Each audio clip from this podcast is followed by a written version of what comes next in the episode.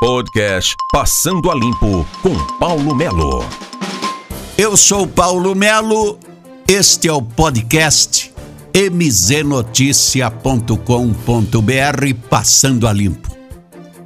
O ex-vereador Celso Cieslak, que assumiu a autarquia municipal de trânsito, disse que tudo que tinha de pepino, de bronca da autarquia municipal de trânsito, ainda quando Pelissari era presidente, estavam engavetados na autarquia municipal de trânsito.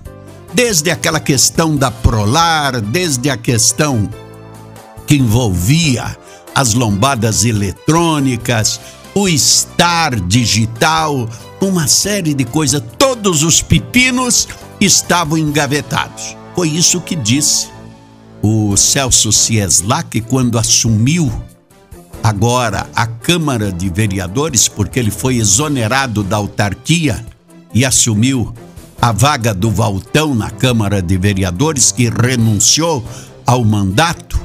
Tudo isto ele contou na, no uso da tribuna da Câmara, falando sobre as barbaridades que estavam engavetadas a mando do ex-prefeito Marcelo Rangel. A autarquia mudou de mãos. O pessoal saiu, o Celso Cieslak é, deixou a autarquia assumiu o Romualdo Camargo. Um dos grandes projetos agora, já tivemos greve do transporte coletivo, já tivemos lockdown, já tivemos a diminuição da frota. Apesar de que depois do pagamento a promessa seria de 100%. Mas 100% do que? Estariam funcionando os ônibus. E agora começaram os testes para é, juntar 65 linhas. 65 linhas do transporte coletivo. Por exemplo, nós tínhamos Tropeiro, tínhamos Dalcol, o Padre Roque, tínhamos San Martim, Lagoa Dourada. Tinha para cada um um ônibus. Eles juntaram tudo, juntaram tudo e agora chegaram até juntar o Costa Rica 1, 2 e 3 lá, junto com São Martim. E os ônibus que vão para esta região poderíamos chamar do famoso micro-ônibus.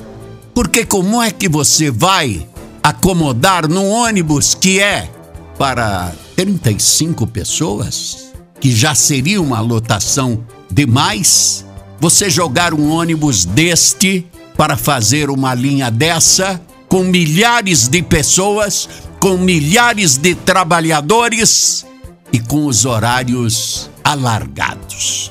Porque o das seis está vindo seis e quinze, o que era para vir um pouco antes não está vindo, e daí estão deixando o povo nos pontos assim, a Deus dará, e não tem fiscalização. Vão resolver o problema? vão resolver o problema da VCG sim. E o sindicato, o que que está fazendo? O sindicato não tem que orientar porque os seus associados precisam do emprego, precisam trabalhar. E o povo precisa do trabalho, precisa do ônibus no horário. Então eu daria uma opinião. É minha, mas eu acho que resolveria o problema em grande parte esta comissão que está analisando essas mudanças de linha, que fosse cada dia num terminal e ficasse ali das 5 às 8 da manhã. Hoje no terminal central, ou hoje eu no terminal de Uvaranas, lá na Nova Rússia, lá em oficinas, ficassem cada dia para ver o desespero dos trabalhadores que precisam chegar no horário no trabalho e que não tem ônibus, atrasou, o ônibus saiu antes da, da do, do, terminal, o ônibus não chegou no terminal e por aí afora. Senhores, nós precisamos é que a Aviação Campos Gerais dê estrutura para que a população de Ponta Grossa justifique o transporte coletivo.